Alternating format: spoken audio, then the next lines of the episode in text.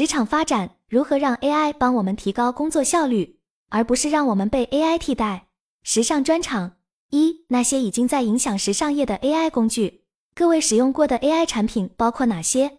一、数字人。在我进一步和大家介绍数字人帮我解决了什么问题之前，我先了解了一下社群里大家是否做过短视频，以及做短视频的一般耗时。云友肖俊孝有做过一段以说为主的短视频，五分钟的。内容主要是介绍自己的创作思路，花费了两个小时。云友 Susan 之前做过一些拍穿搭、录工作日常花絮以及穿搭讲解的小视频，耗时不一，但总体也要几个小时。有的套路摸熟了，比如穿搭的内容，就会相对快一点，从拍摄到剪辑基本可以在半小时完成。但如果是带配音的短视频，制作时间就比较长，一般都是一至两个小时起步。说说我个人情况。在没有数字人之前，我需要提前准备大纲，并且不喜欢背稿。但是有了数字人，我几乎可以随时出视频。我只需要将文本输入到系统后台，系统就可以自动生成视频。这样我就可以节省很多时间，而且不需要化妆或背诵台词。当然，视频后期还是需要剪辑一下，在剪辑耗时上没有变化，但是前期制作的确快了很多。所以，我现在做视频比以前勤快多了。我的数字人视频，大家看这篇文章开头的视频，就是数字人做的。不过现在我正在做数字人升级，等做好了再与大家分享。AI 工具很高效，但也给很多人带来了焦虑。大家担心技术的进步可能会让很多人面临失业，这种可能性是存在的。还是以我自己举例，原来我四个助手工作量。现在两个人就可以完成，而且事实上确实不少公司已经开始因为 AI 裁员了。这个并不是现在才开始的，比如会计岗位，十多年前就开始因为数字化而减少人工。二、虚拟织布机，在最近的 Shake 展会，我们也了解到了轻甲科技的虚拟织布机技术，其工作原理就是在虚拟空间搭建一个织布机，按照实际的机械原理，然后输入面料制造参数。最后再输入图案参数。我们计划五月的时候，社群里组织活动，去他们那里参观。三 AI 模特，另外可以帮助我们提高效率的 AI 工具包括虚拟时尚模特，它们主要被运用于画册拍摄，其耗费的时间与成本大约是真人的百分之三十。这样的技术用到淘宝服装店模特样衣图片，会省去很多成本。现在淘宝上已经有人在用，只不过大家不一定能看得出来。四 Chat GPT 和 Mid Journey 有多少人使用过 Chat GPT 和 Mid Journey 产品？如果没有使用过，我强烈建议大家试试。这些产品确实能够大大提高我们的工作效率。具体而言，它们可以用于以下方面：一、文案撰写，当然需要提供一些基本条件，比如撰写的主题、目的、文字风格、字数等等，有点像给 AI 下达一个命题作文。二、文字编辑。大多数人的语文能力并不十分出色，但是借助 AI 可以让你的语言组织能力更强。三、灵感启发，需要创意或者灵感时，可以向 AI 提问。策划方案、商业计划书等。个人生活方面，它还可以用于制定旅游攻略，需要提供设置条件、规划理财方案等等。目前 ChatGPT 的最大帮助在于文字处理功能，但到了四点零版本，其功能更加丰富。可以帮助我们快速生成图片和视频，Mid Journey 也非常强大。比如我的新书即将出版，需要为它设计一个封面，我就请 Mid Journey 提供与职场相关的书籍封面案例。很快，它便提供了一些候选方案，然后我们可以从中选取一张，再进行进一步的修改。需要澄清的是，AI 已经逐步渗透到我们的生活和工作中，人机合作已经是现实。如果你还不知道 AI 能够做什么，或者不了解 AI 将如何影响我们的工作，那么你应该密切关注这个领域，以免有一天发现自己被机器替代了，却已经太迟了。二、AI 背后的工作原理，大家对于 AI 感兴趣的，可以收藏以下这个清单，里面主要是 AI 做视频和图片的工具，非常值得学习。用这些素材，甚至可以实现一个人做一部电影。Disco Diffusion Collab。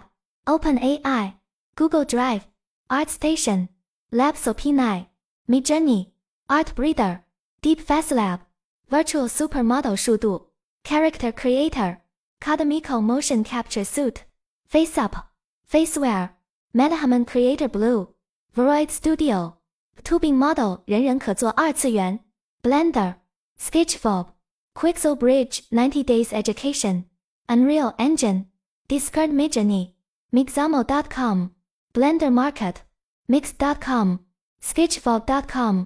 三、大家如何总结 AI 对各位工作的影响？云友肖俊孝认为，如果能够熟练运用这些工具，一方面可以快速的为学生提供多个方案，使他们更好的学习，这样就不必花费大量时间一个一个的辅导学生，尤其是在比赛高峰期。另一方面，自己也可以快速的呈现自己的想法，包括文字、图形和视频等，然后选择最接近自己想法的一个去完善。因为插画师以前提供方案主要以手绘为主，每幅画都要画好几个方案，这是非常耗时的。有了 AI 在向甲方提供初步方案时，可以恰恰是 AI 对教育的影响，即可以更高效的因材施教。因此，AI 对教育总体上是积极的，但同时也会减少老师的数量。云友布莱尔认为，AI 的到来让社会分工趋向更个体化，一个人就可以成为一个团队。趋向于原子化的社会，云友 Susan 则认为，在简单易操作的层面，比如信息处理、信息搜索、答疑和文字、图片和视频输出等维度，可以节省日常工作时间。在更复杂的领域，比如老师那种数字人和虚拟织布等，以及我们目前可能还没有接触过的专业领域，AI 也会有影响。简单来讲，AI 其实是在模仿人的行为、思维和情感。当然。这三者是一个渐进的过程，其中情感是最难模仿的。行为方面，以我们服装业为例，比如设计师和买手在每个季节开始前都要搜图，以寻找灵感、流行趋势和爆款。那么，搜图这个动作，AI 的速度可高效得多。它可以从众多网站中快速爬取相关数据，搜图后就可以进行分类汇总，将同一品类的放在一起，再比较它们的共性。如色彩、印花图案和廓形等，AI 就开始执行读图任务，类似于人眼看图，对它们进行分门别类。我这里提供一些简单的解释，以方便大家理解。但要写出这段代码，还是需要付出很多努力的。同时，AI 的图像识别技术也经历了很长的发展过程。人类能够一眼识别出颜色、面料和细节，但对于机器学习来说，最开始并不容易，尤其是服装面料。它比硬物更难辨识，主要原因是面料柔软，有褶皱。当出现褶皱时，机器有时候辨识不清楚这是线条、光影还是褶皱，这些都需要机器进行深度学习。这个学习过程主要依赖于人类开始给产品打标签。当打了足够多的标签之后，比如当黄色出现时总是标记为黄色，机器就会知道碰到这样的颜色就是黄色了。至于思维方面，主要是通过模仿人类思维来实现的。当然，人类的思维本身就很复杂，因此模仿人的思维也并不容易，但也不是毫无头绪可循。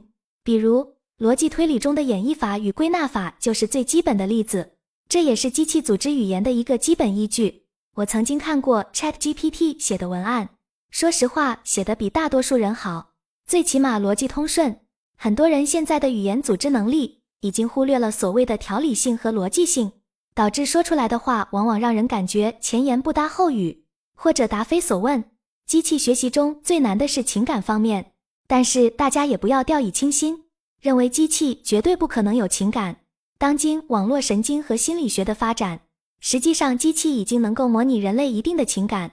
大家可以网搜一个叫索菲亚机器人的视频，就会注意它已经带有一定的人类表情了。说到底。AI 就是在不断的模仿人类行为，但 AI 的学习与算法能力是普通人无法企及的。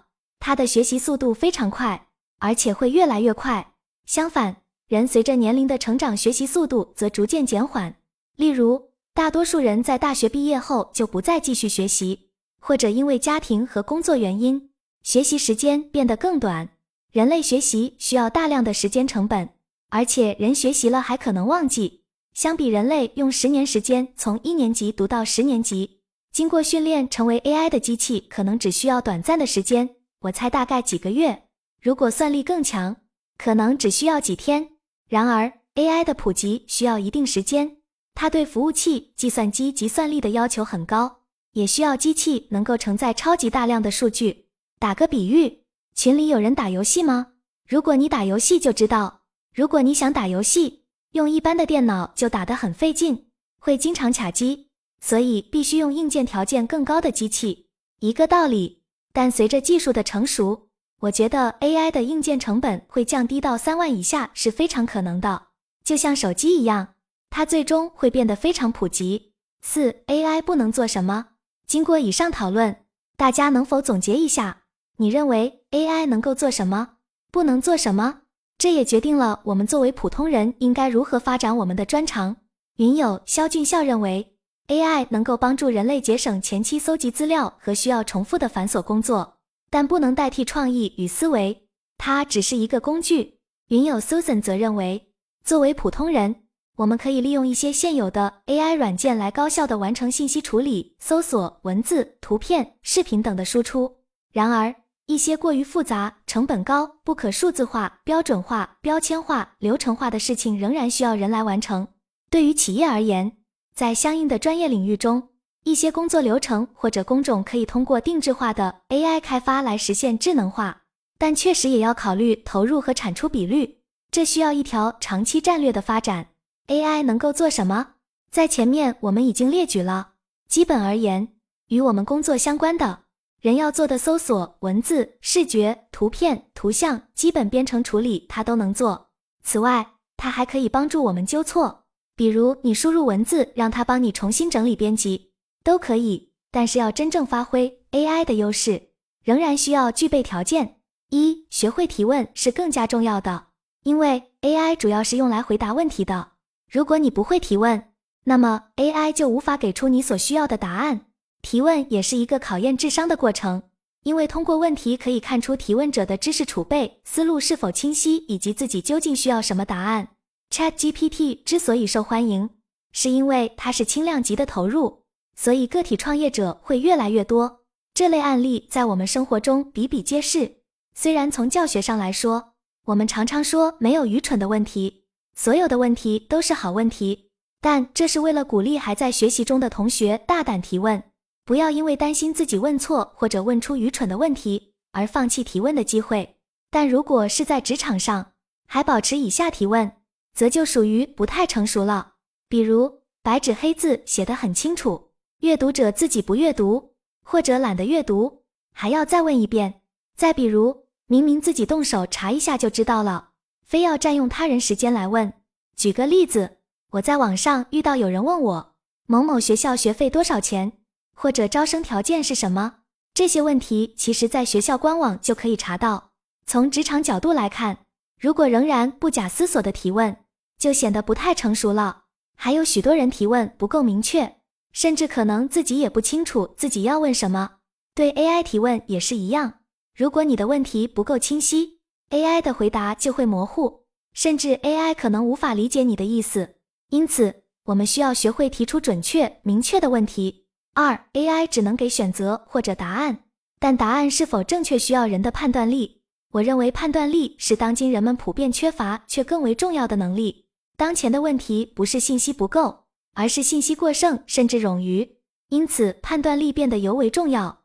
我明显感受到身边的年轻人在被网络媒体误导，将局部现象扩大为普遍现象，甚至将歪理视为真理，比如。一些人相信努力是没有用的，和老板都是剥削者，这是不符合事实的。虽然存在不公平的现象，但绝大多数人都是通过自己的努力来赚钱，而且并非所有老板都是剥削者，有些企业甚至为员工着想。因此，我们需要更好的运用我们的判断力来辨别真假信息。AI 提供的答案是综合了网络上的信息，这些信息的真实性也有所不同。因此，判断力变得更加重要。如果将伪知识误认为真理，那么很容易走入歧途。因此，我一直强调要多阅读经典作品，以提高我们的判断力。三，AI 本身无法创造从未经历过的事情。AI 本身无法创造从未经历过的事情，但人类可以。因此，我认为世界需要更多的科学家和研究者。这些人致力于研究地球、宇宙和社会中未解之谜。例如，AI 本身无法解决社会贫富差异的问题，因此需要人类通过复杂的研究来解决。但是，AI 可以协助人类在研究过程中提高效率。举个例子，如果你的公司面临销售困境，询问 AI 可能会得到一些泛泛而谈的解决方案，如用户调查、竞品调研和问题发现等。这些解决方案并没有太大价值。因为 AI 并不真正了解你的公司情况，实际上，你的公司的具体问题大概率需要你自己解决，因为只有你自己了解公司的情况，而 AI 并不了解。但是 AI 可以提供灵感和启示，例如，你可以问他其他类似的服装公司是如何解决类似问题的，这样的提问对你的帮助更大。因此，虽然 AI 本身不能创造从未经历的事情。但它可以作为人类的有力工具来帮助我们解决问题。五、如何驾驭机器，而不是被机器驾驭？一、价值观。首先，为什么我会先谈价值观？你又是如何理解价值观的？我认为我们现在处于一个价值观严重缺失的时代。什么是价值观？信仰、道德、文化都属于价值观的范畴。以一个简单的例子为例，如果要为我们这个社会的总体契约精神打分。你会打几分？满分十分。为什么？再比如，在你所关注的商业公司中，只要能赚钱，怎么做都可以。和我们只做真正对顾客、员工、社会都有利益的产品服务这两种思路中，哪一种更常见？价值观的意义在于，你是否只考虑个人私利，或者愿意考虑周围人的利益。例如，一项技术发明，如果只会让富人更富有，穷人更加贫穷。那么，它真的算是一项伟大的发明吗？这一点也适用于人工智能。无论是其发明和应用，目前商业界已经出现了更高版本，即向善的企业。大家都可以想象出这个词的含义。具体形式包括社会企业、企业的 ESG 环境、社会治理、企业社会责任感等等。其最终目的都是一致的：商业不应只考虑财务利润，还应考虑社会价值。目前。全球普遍存在的社会问题就是贫富差距过大。这个问题实际上对富人和穷人都没有任何好处。毕竟我们都是在同一个地球上生活。如果每个人都只考虑自己，最终的结果只会是彼此毁灭。二、练好基本功。我认为，当谈到人工智能时，最值得我们关注的是学生群体。由于人工智能可以为他们解答几乎所有的考题，因此他们学习的目的是什么？如果这些学生只依赖人工智能解题，那么他们的大脑又能做什么？这意味着他们的基本功还没有练好，但机器已经超越了他们。如果一个人的基本功不好，那么他还能做比机器更出色的事情吗？因此，对于大多数职场人士来说，人工智能的利大于弊；但是对于学生来说，人工智能可能会导致弊端大于好处。因为它可能最终会培养出学生懒惰的习惯。三、借助 AI 的学习力，人工智能可以帮助我们更高效的学习。这一点我自己也在利用人工智能来提高自己的学习效率。我鼓励大家也可以尝试。四、提高自己的辨识力与创新力。在前面我提到了辨识力，在这里我不再赘述。至于创新力，其实我也提到过。那就是去研究那些值得研究但尚未得到解决的问题。